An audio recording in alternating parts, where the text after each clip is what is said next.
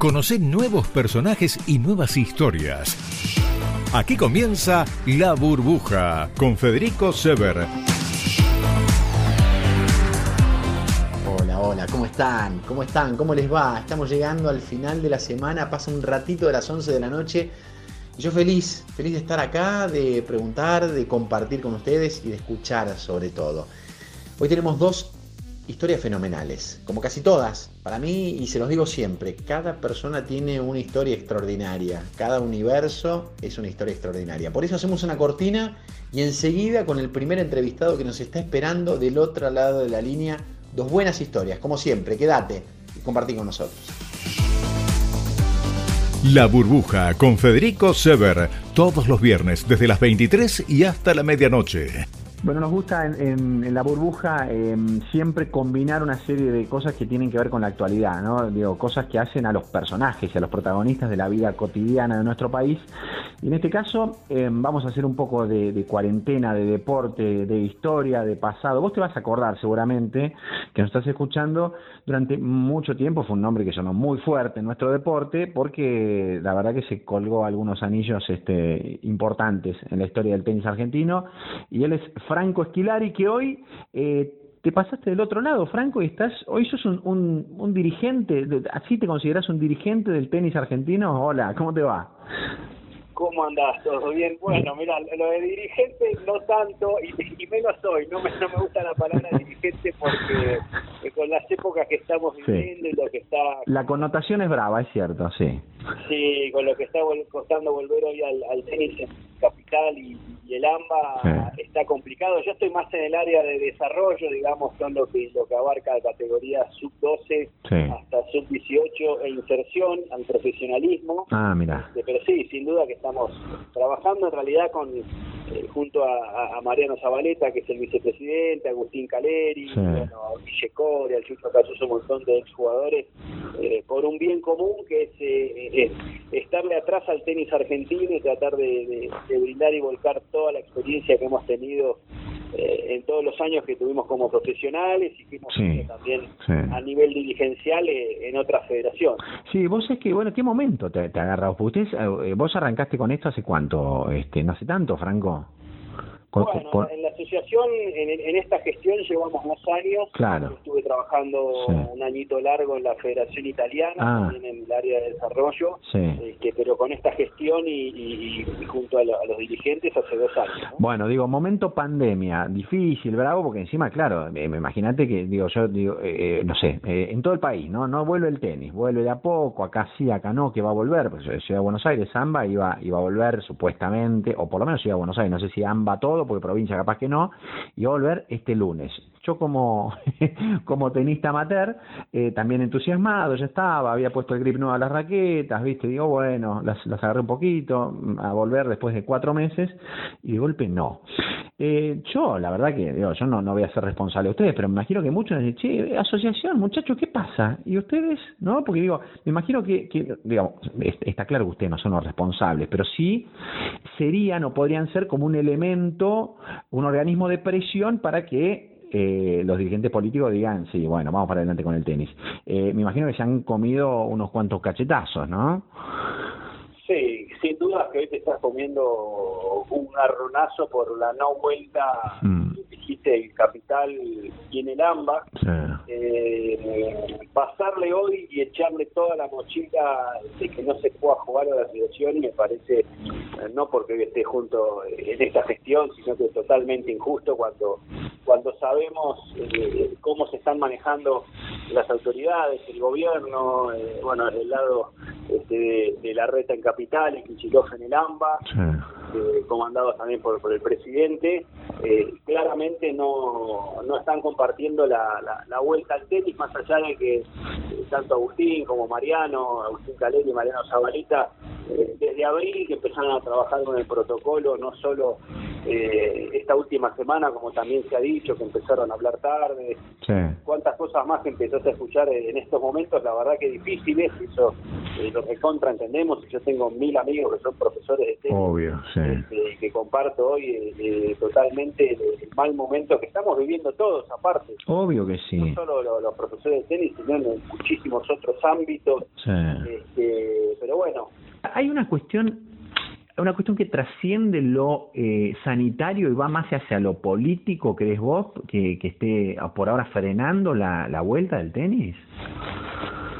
Mira, sinceramente, eh, no lo sé, no lo sabemos. Hmm. Eh, entendemos que el tenis, comprobado que es un deporte de recontra bajo riesgo, no ha habido un solo contagio en el mundo por hmm. jugar al tenis. Hmm. Tal vez las últimas declaraciones de Goyan, del médico eh, que, era, que es uno de los, de los médicos importantes, al que escucha Alberto Fernández, en sus declaraciones, eh, tal vez por desinformación y seguro que por desinformación, lo que dijo respecto de los Volvos, y se agarraban la pelota y, que se pasaban la mano este, por la boca, eso eso generó eh, un poco de bronca de nosotros porque vuelvo insistir, ¿no? En abril el protocolo fue eh, autorizado, entonces, bueno, esto no van a pasar una o dos semanas que el tenis vuelva, como ha pasado eh, en muchísimos países en donde el tenis ya, ya se está jugando hace muchísimo tiempo. Nadie volvió el tenis atrás. Y nadie volvió, tal cual, sí. Una vez que el tenis se lanzó,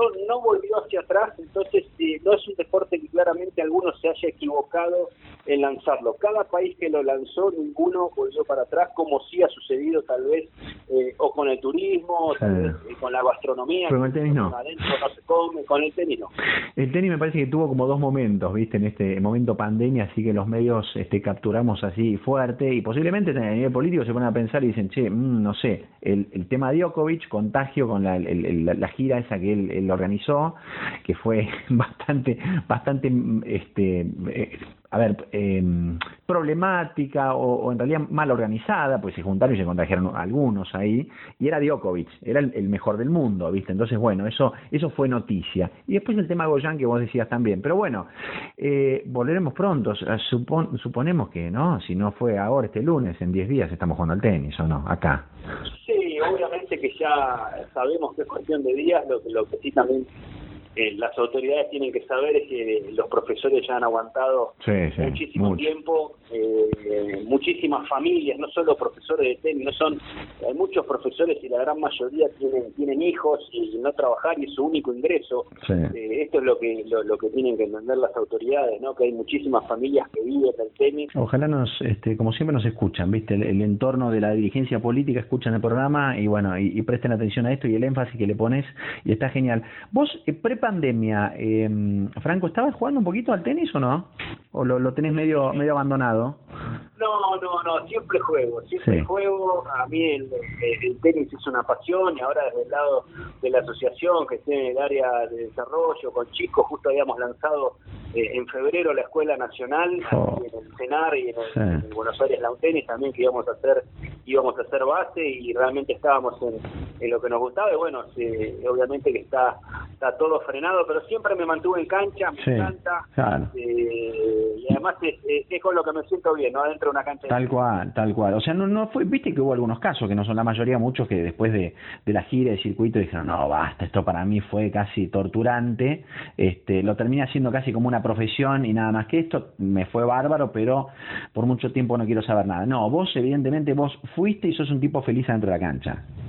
Sí, a mí, a mí me encanta. Mira, muchas veces hago hago partidos de tenis, me pongo a jugar y enseguida me gusta el, hacer un partido, ¿no? Claro, claro, sos competitivo. Este, este, flaco está totalmente loco. Y por ahí son las 8 de la noche en invierno con un frío tremendo y, viene de noche yo estoy corriendo punta y punta. Qué bárbaro. Por suerte no lo aviso porque bueno, este se quedó, se quedó con muchas ganas de decir La verdad, para mí siempre fue una pasión sí, la cancha y, y, nunca me costó. Ahora, este eh, ¿alguna vez, desde cuándo, cuándo ¿Cuándo agarraste la raqueta por primera vez? ¿Qué edad tenías? Y a los 5 o 6 años. 5 o 6 años. Bueno, lo que, lo que se enganchan ahora, estamos hablando con Franco Esquilari, este, hoy dirigente, ex tenista, ex gran tenista de, de los grandes que tuvimos en las últimas décadas. Y desde ese momento hasta que cortaste, ¿qué edad tenías, este, Franco, cuando decidiste retirarte? Bueno, tenía 31 años y con nafta para seguir, como siempre digo, y, y en esta en esta cuarentena extensa todos hemos hecho una especie de catarsis. Sí, claro. Eh, en nuestra época, ya en los 28, 29 empezabas a, a pensar en el retiro porque, muchos jugadores eh, que estaban entre los mejores del mundo así lo hacían y, tampoco en Argentina había tantos referentes a esa edad donde, te explicaban que tal vez podía seguir eh, cuatro o cinco añitos más, que eso cuando, cuando sos profesional sí. suma mucho. Mucho. Pero, bueno, hoy, hoy no me quejo de nada, la verdad no, no, no es algo que me recrimine. Sí te digo que físicamente terminé bien la carrera, ah, por ahí a diferencia de algunos jugadores que, que hoy, hoy tienen dificultades hasta para moverse, pero yo lo he disfrutado mucho, he jugado muchos años de corrido, no me he lesionado, eh, gracias a Dios he tenido una carrera, una carrera linda que hoy eh, tengo los mejores recuerdos. Mejores recuerdos, tres mejores recuerdos de esa carrera larga y linda, Franco que por ahí coinciden con tus mejores resultados también, ¿no? O no siempre coinciden, pero quizás sí. No, los recuerdos, como siempre digo, para mí el, llegar a un gran slam, más allá de que tuve la suerte en el 2000, eh, como bien dijiste, hice la semifinal en Roland Garros, mm. cada vez que juego un gran slam, no solo Roland Garros, para mí era tocar el cielo con las manos, ¿no? Es, mm. eh, el gran slam para el tenista eh, es como el mundial para el futbolista, es todo, un, todo un evento espectacular y realmente ahí sos consciente de, de dónde estás, es un momento para poner los pies sobre la tierra y ver todos eh, esos armados, esos torneos, cómo los arman, eh, es algo increíble. No, no podría poner eh, tres momentos en particular, hubo, hubo, muchos y cada torneo a mí me gustaba vivirlo como, como la final del mundo, sin duda que los Grand Slam y cada uno que tuvo la suerte de poder jugarlo era realmente increíble. ¿Tuviste un torneo favorito? ¿O Roland Garros fue, es, tu torneo, fue tu torneo favorito? sí, sin duda que, y más para los jugadores de mi época, en donde todos entrenábamos mayormente el polvo de ladrillo. y, obviamente el torneo y el objetivo eh, era Roland Garros, ¿no? Después obviamente vinieron generaciones nuevas y ya te ponían Wimbledon o US Open a la misma altura eh, que París, pero para mí sin duda siempre el objetivo del año, no solo de, una pretemporada, estaba puesto ahí eh, y la presión también se ejercía en ese torneo donde estaba claro los puntos y, a mí en particular que mi juego se adaptaba en esa época muchísimo eh, al polvo ladrillo cuando el circuito era otro y, tenías los especialistas en polvo ladrillo y los especialistas en, en superficies tal cual cierto sí. dividiendo en el ranking. Cómo cambió eso mucho increíble que, tengas que pensar por ejemplo que este año que ya pasaron 20 de aquella semifinal Franco ese no te parece una cosa es, otra vida otra vida. Hacia atrás qué bárbaro. de que sigo jugando eh, y sigo jugando al tenis, eh, a veces eh, en la cabeza me canso este, de, pensar lo que hacíamos cuando éramos jugadores. Tremendo. El armar y desarmar bolsos todas las mm. semanas, ir a los aeropuertos permanentemente. Eh, es una carrera exigente que, más allá de que te vaya bien o no te tiene que gustar mucho porque es una exigencia muy alta. Es muy alta, claro. Es, todas las semanas. Todas las semanas. No, no hay turismo, eso no es turismo. o sea, claro. durante muchos años eh, prácticamente te tenés que olvidar de, las vacaciones, tal vez uno de tu edad eh, en ese momento está acostumbrado a hacer, a pasar momentos momentos largos eh, con gente que uno quiere, pero siempre digo que si haces algo que te gusta, no termina siendo un trabajo y yo los años eh, que pude ser profesional no lo sentí como un trabajo, sino que eh, lo disfruté mucho y es más, muchas veces eh, me daba ese miedo de cuándo iba a terminar, ¿no? Mm, este, Una vez se pone esa presión extra de querer siempre ser el mejor y, competitivamente te pones cada vez más exigente, pero, pero es una carrera al menos que yo la disfruté mucho e intenté siempre ponerle lo mejor. ¿Qué te acordás de aquel eh, Roland Garros semifinal este dos, año 2000? Bueno, ese eh, fue un torneo que yo no venía jugando en las últimas semanas de esa gira bien, de hecho eh, yo me quedaba siempre 10 semanas en esa gira y la, última se cerraba con Roland Garros. Me acuerdo que toca el, abierto de Roma y, Hamburgo, que eran más de mil antes, hoy Hamburgo es un 500. eh, y había hecho segunda ronda en Roma, primera ronda en Hamburgo. Y previo a Roland Garros estaba San Paul, que era un torneo preparatorio. ¿Y Monte Carlo no estaba por ahí? Monte Carlo era el segundo torneo de la gira. Ah, era previo, claro, está bien. Sí, yo arrancaba en Casablanca, segundo era Monte Carlo. En Casablanca te fue bien en general, o muchas veces te fue bien. Casablanca sí, he tenido posibilidad de hacer fin de un año contra, que perdí contra Lassi. Eh, bueno, tenía, había perdido con Alex Correcha, me habían tocado dos partidos durísimos con Tommy Reboredo, eh, y me vine a entrenar a Buenos Aires eh, para intentar mejorar un poco de cabeza, el estado de ánimo y, me acuerdo que esa semana en Buenos Aires hacía un frío terrible, eh, hice un par de sets de entrenamiento, no ganaba un game, sinceramente estaba muy nervioso y bueno, me encuentro cuando voy a Roland Garros con, con una semifinal que sinceramente no la esperaba, pero es lo lindo tal vez eh, del tenis y lo impredecible, ¿no? De que a veces cuando no te esperas un resultado te termina llegando. Venía entrenando durísimo, no se me venían dando los resultados. Este, venía buscando algo importante y justo tuve la suerte que, se me dio esa semifinal, ¿no? Que fue la única además que pude hacer en mi carrera, más allá de que he ganado varios partidos también en ese torneo, semifinales fue, fue la única que pude hacer. ¿Con quién perdiste? Y ahí perdí con Magnus Norman, que ese ah, año con Ibúa Puerten se repartían la mayoría de los torneos del polvo de ladrillo, que eran los jugadores durísimos. Norman eh, no se acuerde uno tanto, si el Burra. Este, bueno, la verdad que era, era una camada muy dura y, de muchos jugadores especialistas en polvo de ladrillo. La verdad que, mm. este, que era difícil. Era difícil, ganar, claro. ganar torneos en esa época porque eran muchos. Eran muchos. Este, eh, Agassi te elogió en el libro y yo no sé si fue Sampras también, ¿no?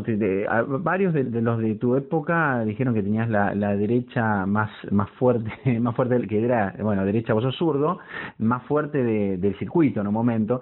Eh, y efectivamente, ¿qué, te pasa a vos cuando los leías a ellos o los leíste? El de Agassi es un libro que no salió hace tanto, que es una maravilla ese libro, este, y, y verte reflejado ahí, como que ellos que son monstruos que han quedado este, allí en, la gloria, porque han sido grandes ganadores de Grand Slam, eh, te nombren a vos y se acuerden de vos.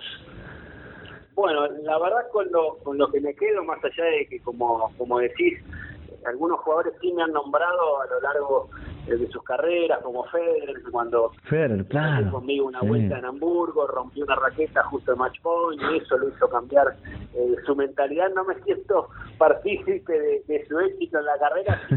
estuvo bueno que me haya nombrado que a partir de mi partido él dijo que no iba a tirar más raquetas. Mira vos. Lo de Agassi, sí. fue increíble porque el libro él eh, el partido donde él gana Roland Garros, que nosotros jugamos en primera ronda, él considera que, que fueron los tres partidos que, que más se acordaba, ¿no? Cuando, hmm. cuando se iba a dormir a la noche, y sinceramente para mí fue fue algo espectacular porque un jugador, un jugadorazo como lo fue Agassi, que fue de los mejores de la historia, y los partidos épicos que ha jugado también, claro. uno de los tres mejores o más importantes, eh, haya sido justo uno contra mí en primera de Roland Garros, fue algo, fue increíble. Yo pensé que, hacía referencia al 2001, que habíamos jugado en octavos de final, que me ganó en cinco sets, que había sido mucho más duro, aún que en el, en el del 99. Pero bueno, él hacía referencia al 99. al año, al año 99 que él había ganado y él consideraba junto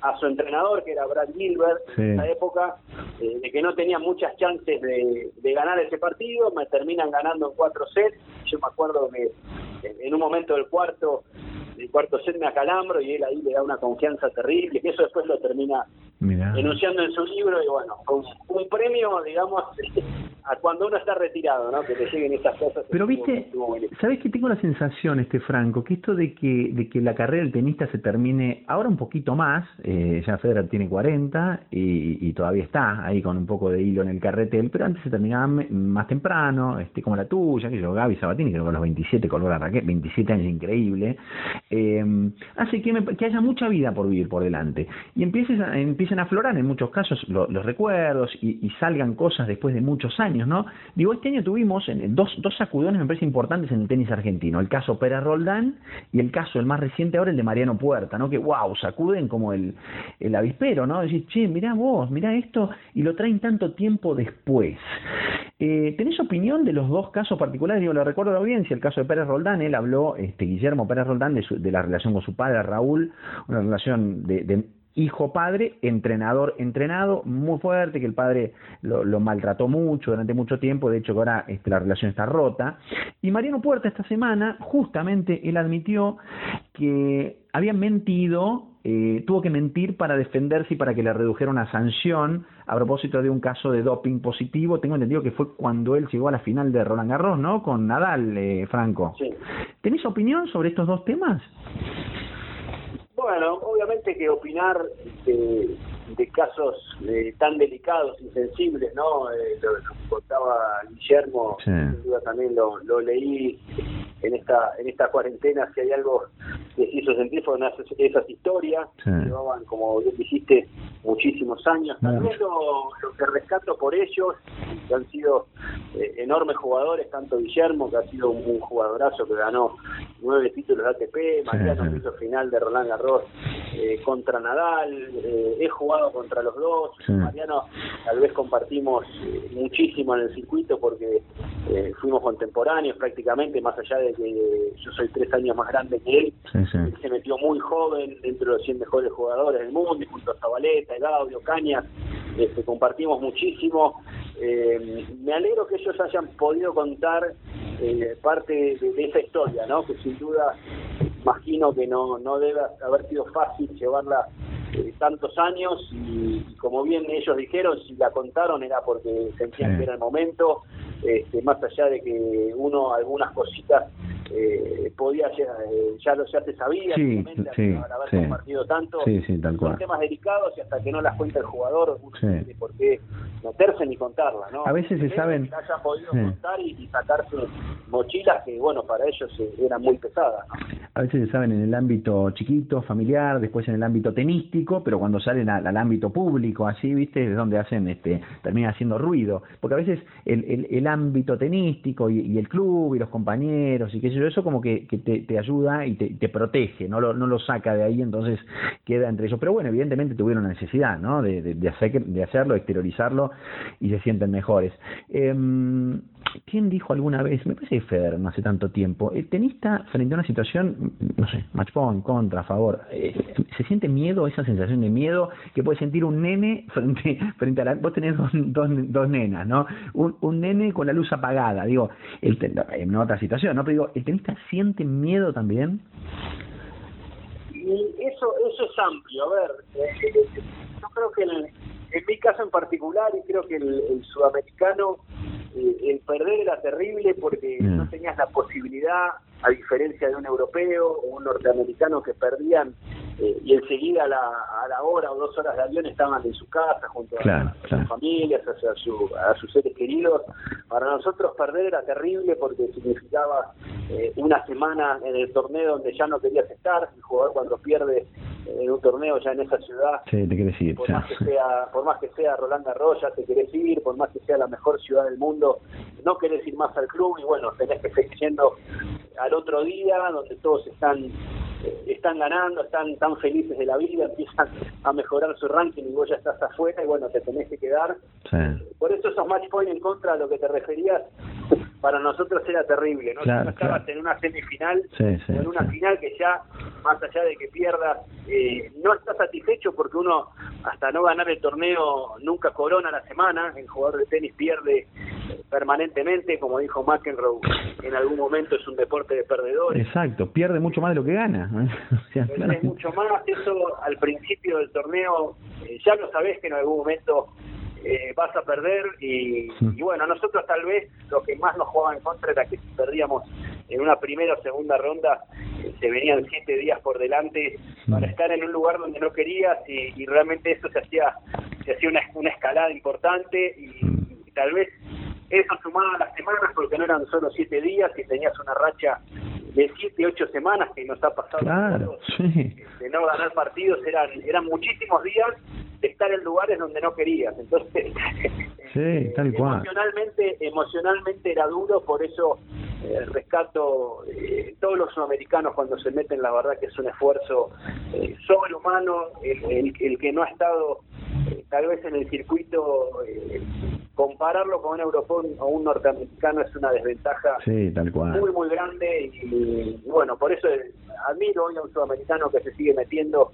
este, dentro de los 100 mejores jugadores del mundo después de, de zapatear tanto el mundo y de pelearla tanto, la verdad que a mí cada vez que se mete un jugador me pone, muy contento porque es el sacrificio que, que requiere.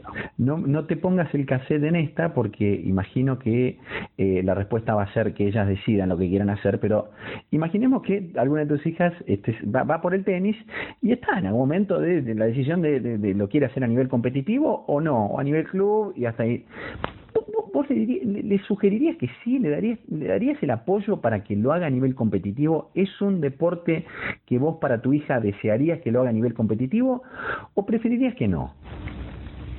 Eh, tengo uno y uno, tengo una nena de seis y el, benito de dos. ah, varón de dos, Ajá, eh, sí. La verdad que yo les daría libertad tal cual me la dieron a mí mis viejos eh, nunca me, me pusieron eh, esa presión y, más en mi época que no había tanta noción de profesionalismo cuando yo era chico hasta los 18 y 19 años no tenía mucha noción de lo que era el, profesionalismo porque no tenía la información que tenés hoy. Eh, intentaría darles libertad para que hagan y, vayan encontrando su camino. Si es con el tenis estoy sincero a mí me encantaría pero nunca presionaría claro, claro para que así suceda. Eh, De hecho, la nena la mando el tenis y todavía no me enfoca mucho, y, y el gordito cada tanto agarra la raqueta, pero me tira más floreros que otra cosa. y sí, aparte, sí, claro es una locura. Para sí, sí, te encanta, te encanta. Bueno, en algún momento quizás vas a, vas a, cruzarte y vas a hacer algún peloteo este con la de 6 y con el otro que nos rompa floreros. Una, qué lindo sería, porque la verdad que el tenis es, es un deporte extraordinario. Última, Franco, eh, eh, quiero que, que, me ayudes a pensar o que vos me, me, cuentes a mí un momento, yo lo llamo el momento burbuja, ¿no? Ese momento, ese instante que puede haber sido de tu carrera o quizás no, ya después retirado o ahora. Es como un, un rayo que a vos te atraviesa y vos decís, en, en este instante así como estoy, dónde, en qué lugar, con quiénes, haciendo qué, me gustaría quedarme eh, a vivir para siempre. Lo, lo, imagínatelo, ¿cómo sería?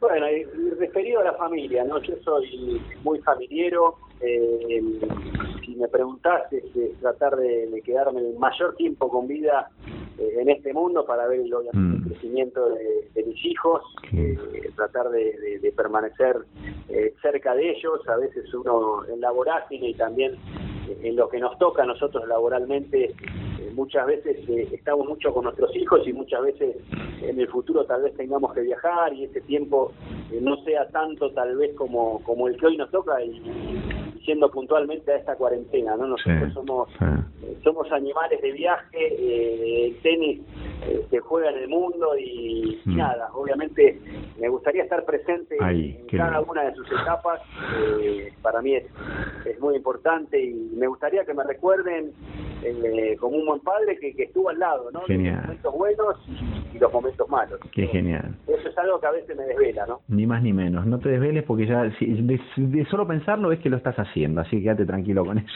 Franco, eh, un placer. Ojalá pronto estemos hablando de que, de que el tenis volvió y que el desarrollo del tenis eh, va para adelante. La verdad que me encantó charlar con vos. Ojalá nos crucemos por ahí en, en, deportes o donde sea, porque este, el, club está hermoso, el Deportes Racionales, que es tu club, este, y y bueno, y hay muchos muchos clubes ahí a la expectativa de, abrir sus puertas y sus canchas para, para que acá en el AMBA se vuelva a jugar. Gracias por el tiempo, Franco. Bueno, muchas gracias por la, por la charla, la pasé muy bien y como vos decís, ojalá eh, en el corto tiempo eh, estemos jugando en una cancha de tenis, como bien dice el protocolo, eh, no almorzando ni bañándonos en el vestuario, ¿no? Eso.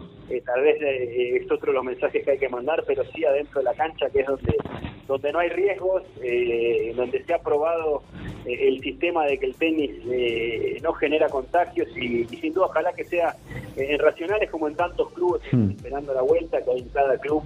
Eh, hay muchísimos profesores con familias atrás que, necesitan laburar y, cinco meses eh, hay muy pocas economías que puedan aguantar personales con tanto tiempo sin, sin traer plata a la casa. Abrazo grande, Franco. Abrazo grande. Hasta cualquier momento. Chao, chao.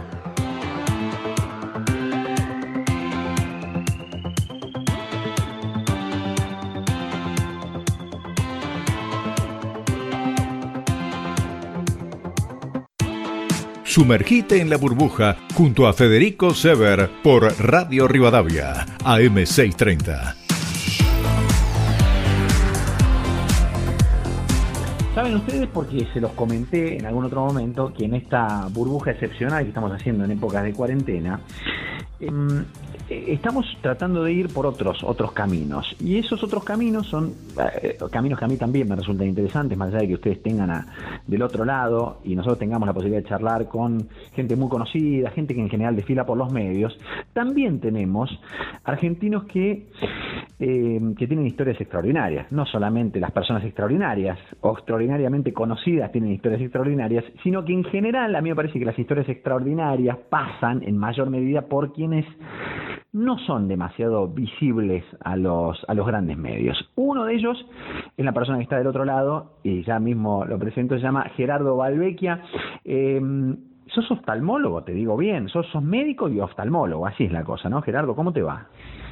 Muy bien, Federico, muy bien. Muchas gracias por el llamado.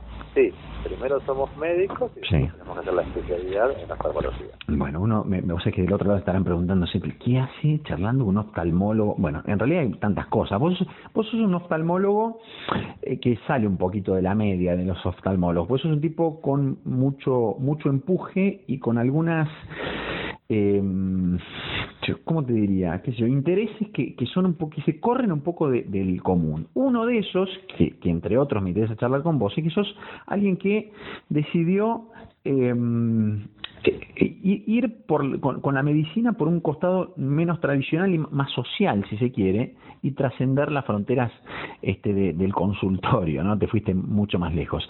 Para que la gente sepa, vos sos un médico, un oftalmólogo que trata de devolverle la vista a la gente mm, que no tiene recursos. Y a muchísima gente ya se las devuelto. Por ejemplo, ¿dónde, Gerardo? tus palabras, no soy tan bueno como lo que vos decís.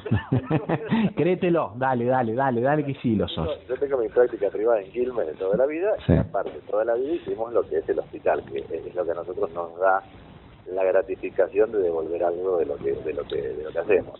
Bueno, toda esta historia desde hace bastantes años yo tenía ganas de hacer algo más. Hacer algo más significa que yo en el hospital estoy en Berazategui, sí. la gente viene, es en el conurbano, no hay mayores dificultades y bueno, tiene acceso a la salud. Pero hay muchísima gente que no tiene posibilidad de llegar a la salud. Entonces el médico hmm. tiene la obligación, yo diría, de ir a buscar a ese paciente, ya sea oftalmólogo o sea lo que sea. Entonces, bueno, durante muchos años lo quise hacer acá en Argentina y la primera oportunidad que se me eh, presentó para ir a ayudar a la gente en el lugar in situ no fue en Argentina, fue en África. acá a la vuelta. Acá, acá cerquita. Conocí hace algunos años a la doctora Elena Barraquer. la Barraquer es española, está este, en Barcelona. Es, es una persona especial, o sea, esa gente que da luz en serio, que mira todo lo que toca. Y bueno, lo primero que le dije cuando la conocí es, Elena, llévame a África con vos. Ella tiene una fundación, la Fundación Elena Barraquer, que se dedica a eso, se dedica a campañas humanitarias para sacar de la ceguera a la gente que tiene cataratas. Wow, básicamente. ¿Tu especialidad es la, cirugía de cataratas? ¿O, lo estoy diciendo mal? sí. no, no, está perfecto. Se llama el segmento anterior, que es cataratas, algo de córnea y algunas cosas más, pero básicamente es casi todo catarata. O sea, vos, eh, la conociste a esta mujer, te diste cuenta de lo que hacía y dijiste, che, en algún, en algún lado, eso, e, e, ese costado en, en vos en algún lado estaba dando vuelta, y al primer lugar a donde fuiste con Elena, ¿dónde fue? A Elena la conocí y a los tres meses me invitó a ir a Mozambique, en África. Este, fue una experiencia que realmente cambió mi vida y la, cambió para siempre. Eso fue hace cuatro años atrás. Cuatro años. Eh, ¿Y fuiste a Mozambique? ¿Con qué te encontraste? Uno no va de turismo a Mozambique, a menos que seas un tipo, un fotógrafo de National Geographic.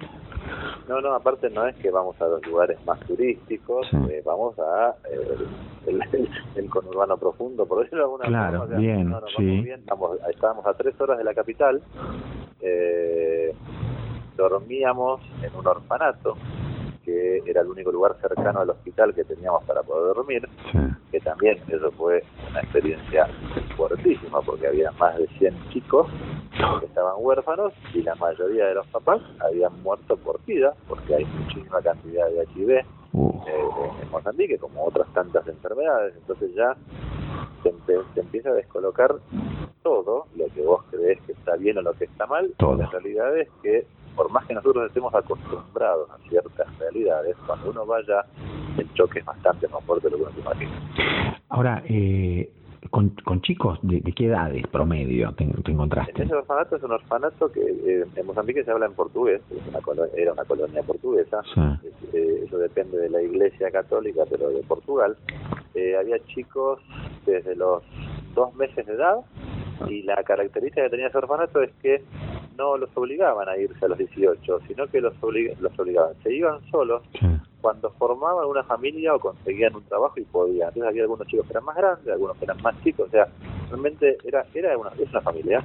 Mm. no te imaginas lo bien que, lo, que los tenían, lo bien la, ropa y la limpieza y, había, la verdad, eh, eran privilegiados, pero claro, eran 100, ciento y pico, y afuera había una lista de espera interminable para poder entrar. Bien, a ver, ahí vamos, ahí vamos. ¿A, cuántos, a, cuántos operaste? ¿Cuántas personas operaste? Usted, ustedes, así en el lenguaje más médico, entre ustedes dicen, ¿cuántas cataratas operaste o algo por el estilo? bueno. En la primera misión que fue a Mozambique, no hicimos 460 y pico entre los dos, porque éramos dos cirujanos de 460.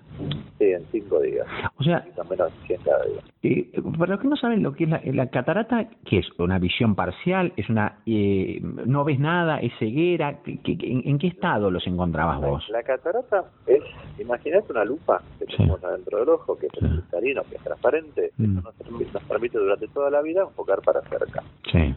Cuando ese cristalino empieza a tener cambios evolutivos empieza a endurecerse y lo primero que aparece es la, la presbicia, que es cuando uno no puede ver de cerca. Hola, yo presente acá, levanto la mano, sí.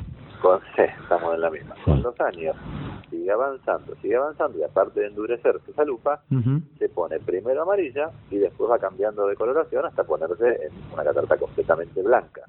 La catarata es una de las principales causas de ceguera reversible del mundo. Reversible reversible completamente. Ah. Obviamente, ahí viene el término de lo que es la catarata madura, no madura. Mm. Las cataratas que operamos en África, y muchas veces las que operamos acá, son cataratas hipermaduras, son cataratas que se deberían haber operado muchísimos años antes, pero como no tienen recursos y no tienen acceso al sistema, la gente se queda ciega por una enfermedad que es reversible.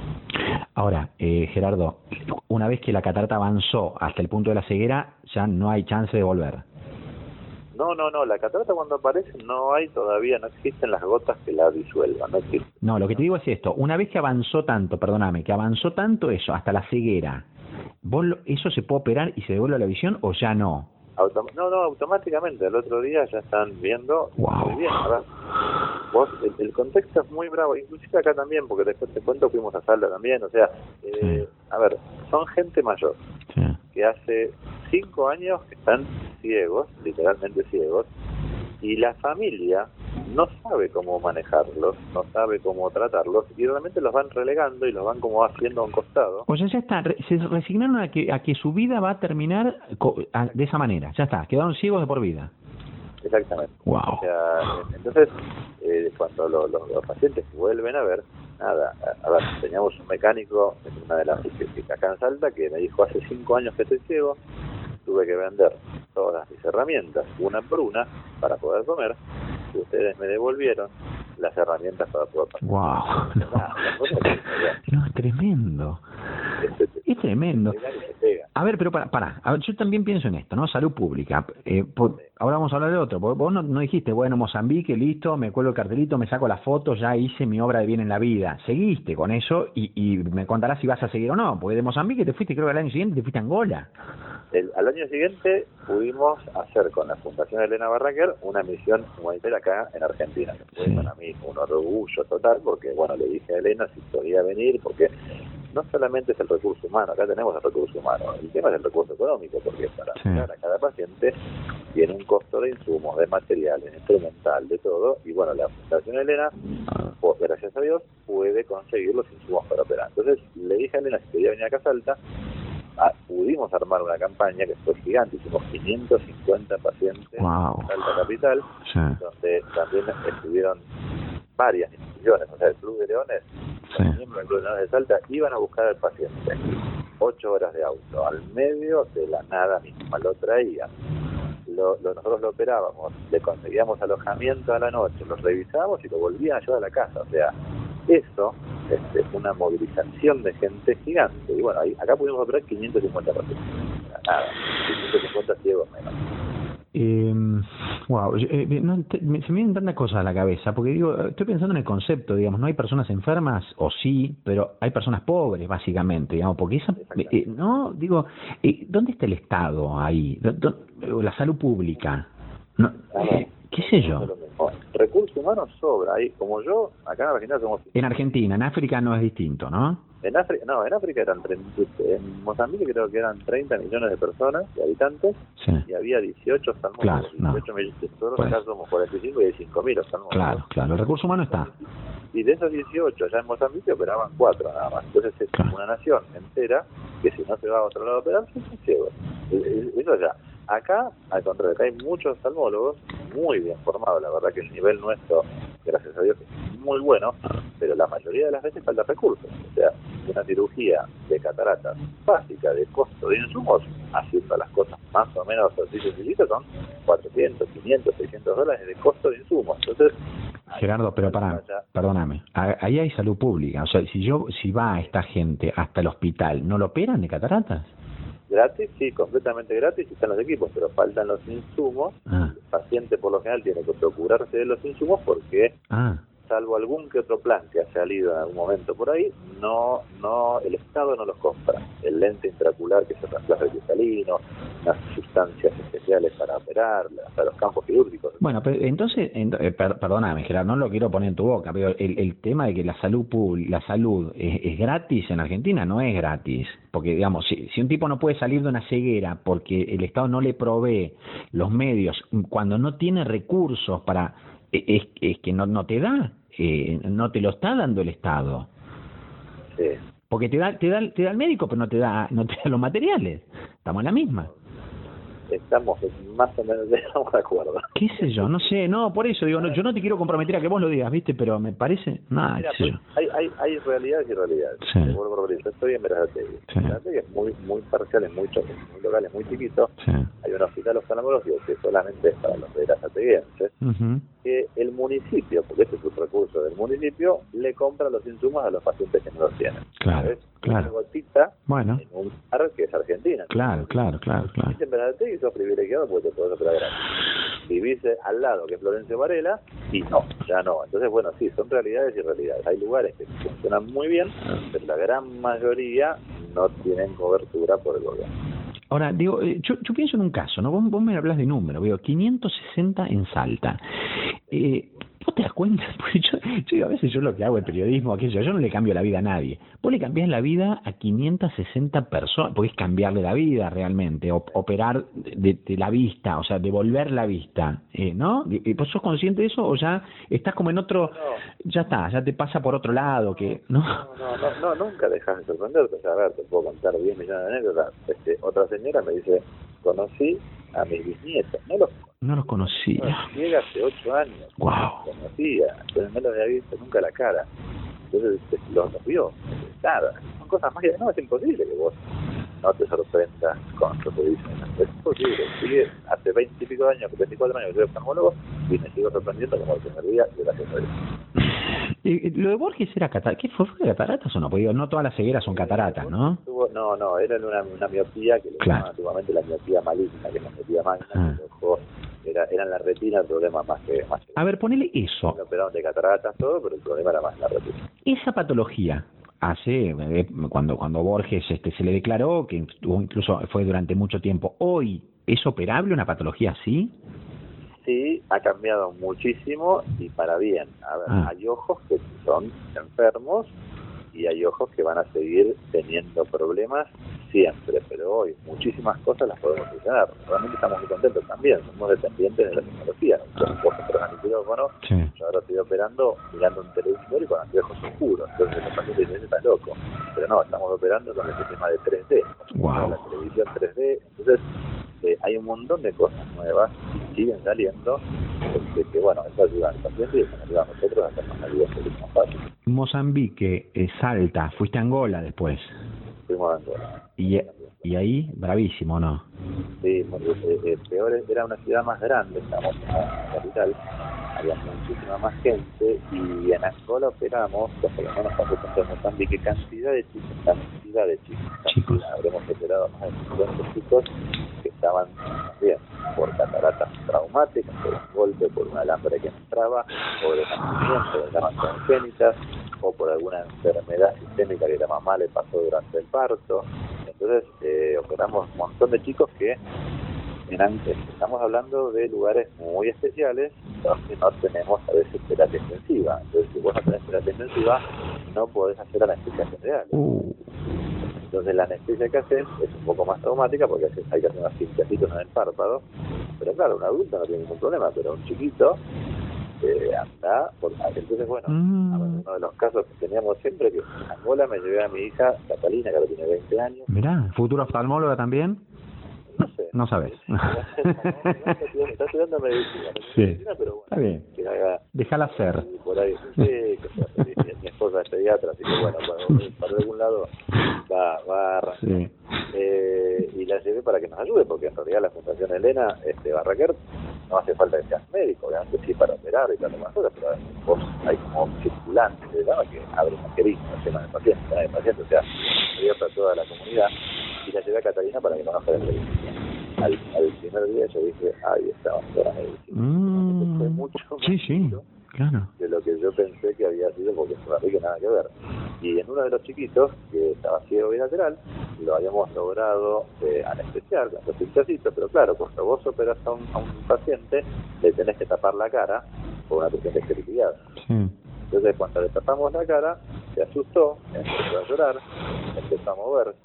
Entonces, en ese momento yo tenía que decidir, o suspendía la cirugía, se quedaba ciego, o lo operamos igual. Resumen, terminó mi hija arriba de la camisa, agarrándole la cabeza, este, dos enfermeras agarrándole el cuerpecito y yo operándolo como podía de costado. Bueno, ese chico el otro día vio, se operó de otro ojo, feliz de la vida, salió contento y entero. Mm. Y el último día que nos fuimos, nos escribió él una carta, eh, la leyó. Entonces imagínate que nada. No, no, no. creo que creo que esta esta anécdota ya es la razón de ser por la cual este yo eh, tenía ganas de charlar con vos. Me parece que eso y todo lo otro. ¿Y en Angola cuántos operaron, Gerardo? 500 y pico. Ahí operamos mucho y, y, nos quedamos con ganas de operar más. Lo que pasa que como llevamos todos los insumos, o sea, cada vez que vamos son más de 600 kilos, o sea, eh, son bolsos y bolsos y bolsos y bolsos y bolsos, y nos quedamos sin insumos. Vos pensás, a ver, es todo tan difícil. La gente hacía cola desde, por lo menos, 24 36 horas antes, a puerta del hospital. Entonces nosotros llegamos al hospital y había una cuadra de 6, 7, una cola de 6, 7 cuadras, de gente que estaba esperando a que la podamos atender para después poder operarla. Uh. Y, lo, lo, primero duro es el, primer filtro, porque como a veces no lo ven los médicos allá, llegan cualquier tipo de patología. Muy avanzada. No son, quirúrgicas, no claro. mm. glaucoma. Entonces, tenés que decirle a esa persona, no lo puedo operar o sí lo puedo operar. Esa, decisión es, es, dura también. Bueno, nada, felices, te lo cuento. No, no. Mal, pero no. Pero pero es increíble, o sea, de, de nada, 1500, o sea, sí, en, en este ratito me contaste de, de, 1500 personas a las cuales o le doliste la vista o le mejoraste la vida, básicamente le mejoraste la vida. ¿El próximo objetivo hay alguno ya planeado en el horizonte? Sí, sí, bueno, ahora todo se retrasó un poquito, pero estaba planeado otro viaje a Angola, porque a Angola hace falta muchísima, muchísima ayuda. Entonces, en vez de dos cirujanos, como vamos siempre, vamos a ir cuatro cirujanos, Mira. vamos a hacer mil cirugías. Eh, eso apenas nos ayudece en el mundo este se normalice un poquitito, nos vamos para allá. Eso, es lo primero. Y después sí hay varias eh, campañas un poco más chicas, más grandes, lo que fuere, acá en Argentina que estamos viendo, porque también todo para llegar a poder hacer una campaña acá en el país tenés que coordinar voluntades. Claro, claro. Mucho celo, ¿no? Eh, hay, hay de todo. De todo. Bueno, a pesar de eso, yo lo, malo no te lo cuento. No, no. Lo, vamos a hacer. Lo van a hacer, lo van a hacer. que son como, como un grupo ustedes por los oftalmólogos que conozco, ¿no? Que, que son, este, nada, les, les, gusta juntarse, les gusta, les gusta comer, comer bueno, abundante. Bueno, ahora no pueden hacerlo, ¿no? Y, y tomar bien, sí. Ahora no. No somos amigos, somos varios, pero somos un grupo grande. Son un grupo grande. ¿Sí? Y fuimos incorporando gente de afuera y bueno, viste, como todos los amigos, tenemos chat y estamos en contacto casi diario y sabemos de nuestras vidas también, o sea, somos un grupo muy muy bonito que ese grupo es la base del curso que hacemos. Bueno, eso digo, y se van a ver ese curso, se van a ver ahora dentro de poco, este es un curso no no presencial, ¿no? Como todo lo que se hace ahora. No, no, es muy loco porque nosotros hace años que venimos transmitiendo todos nuestros cursos por sí, aparte de hacerlo presencial, pero este año es todo virtual. Entonces, bueno, ahí estamos trabajando como locos porque es mucho más trabajo que hacerlo en forma presencial. Eh, la dificultad de la pandemia en realidad abrió un montón de puertas. Claro, eh, claro. En la tele también, eh, te quiero decir, que, que hay como, eh, digo en todos los medios, pero me parece, digo para usted y contame vos qué puertas abrió en la oftalmología. Y, a ver, yo si, si, hago un curso presencial y quiero invitar a un médico de afuera, obviamente tengo que pagar el pasaje, hacer el hotel y todo lo demás. Ahora invité un médico de Rusia, un médico de la India, un médico de Estados Unidos, un médico de Canadá, a que opere en el subquirófano y me manden las Entonces, eh, es para el médico que aprende, que nosotros tenemos todo orientado al médico que está en formación. Es maravilloso porque tiene a los mejores cirujanos del mundo en su pantalla. O sea, realmente está, está bueno. Me imagino que es muy, me imagino que es muy, de nicho, ¿no? Pero ¿cuándo, lo hacen? ¿Cuándo se juntan? ¿Ahora dentro de poco? Ahora, a, fin, sí, falta poquitísimo, el 22 y el 29 de agosto. Ahora, ahora en un par de semanas, ya. Ya, ya, ya, ya, estamos trabajando. Claro. No, no le voy a decir, viste, a la audiencia que nos está escuchando, va a decir, che, ponete porque no, no sé si les va a interesar. No, no, a ponerse. tenemos una, a ver, no tenemos problema en que todo el mundo lo vea, tenemos una inscripción que, que se lo estamos claro. algunos requisitos, sea, nada. Bueno. Eh, la idea es, para, para, para el rubro. Pero bueno, en Latinoamérica y parte de Europa y en parte de Estados Unidos ya, ya somos como un número puesto. Me quedan, me quedan un, montón de, cosas y me quedaría un montón de, cosas para charlar con vos, pero básicamente me, me, quedo con esto, con que hay buen nivel, buena cantidad de oftalmólogos en Argentina y con que hay algunos, vos por lo menos, no sé si no sé cuántos más, vos sos uno y ya es suficiente, eh, que, que además de hacer la, la diaria en tu consultorio, en el hospital, este, le cambias la vida a la gente en, en todo el mundo, pero acá también, en nuestro país, ¿viste? Porque uno te puede decir, che, pero te vas a África y con lo que... No, lo haces también acá. No, somos, somos muchos, por suerte. Sí. Somos muchos, hay muchas, muchas ganas. A ver, cuando se enteraron mis amigos que me fui para allá, de hecho, se anotaron todos claro. en Elena Barraquer y, y, ya fueron varios argentinos, o sea, y acá en Salta también hay un montón de médicos y los locales nos ayudaron, o sea, la verdad que hay, hay, hay ganas de hacer cosas. A veces, bueno, se, se nos dificulta un poquito, pero bueno, lo que dice Elena Barraquer siempre es, a nadie, a nadie le cuesta un médico entregar una semana al año de su trabajo para la comunidad. Y bueno, más o menos es eso. Si cada uno de nosotros entrega una semana, eh, estamos bárbaros. Me encanta, me encanta el concepto. Eh, última, eh, nuestros amigos RIMAX que nos acompañan siempre y son muy generosos con nosotros, este, porque, están siempre dándonos una mano. Ellos en, en RIMAX usan una, un eslogan. Ahora me parece que lo cambiaron, pero bueno, yo sigo este, usando el, anterior que me, que me viene bien para este momento del programa y que es mudate a la vida que querés. ¿Vos hoy, eh, Gerardo, tenés, tenés esa, vida que querés?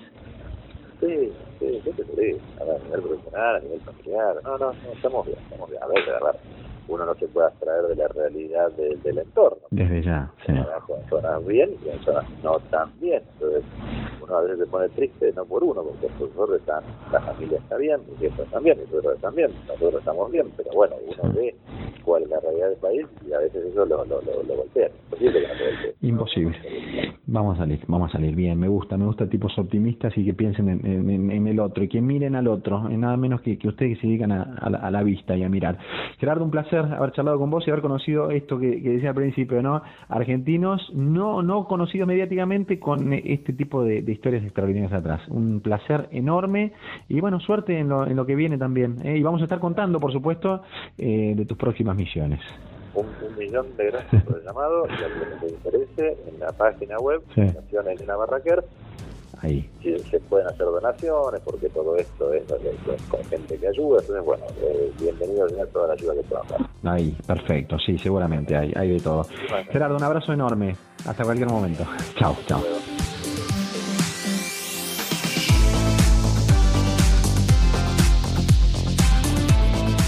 ¿Qué tal?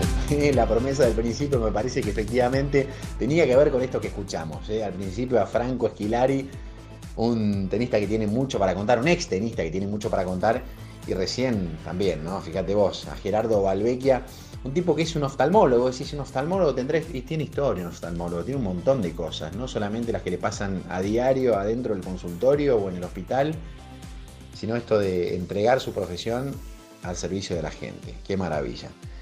Yo estoy muy feliz de haber compartido otra hora más con ustedes y ya meterme de cabeza y zambullirme al fin de semana para descansar, para pensar y para entender también que cada historia es una historia extraordinaria. Nos encontramos por ahí, como siempre. Hasta cualquier momento. Chao.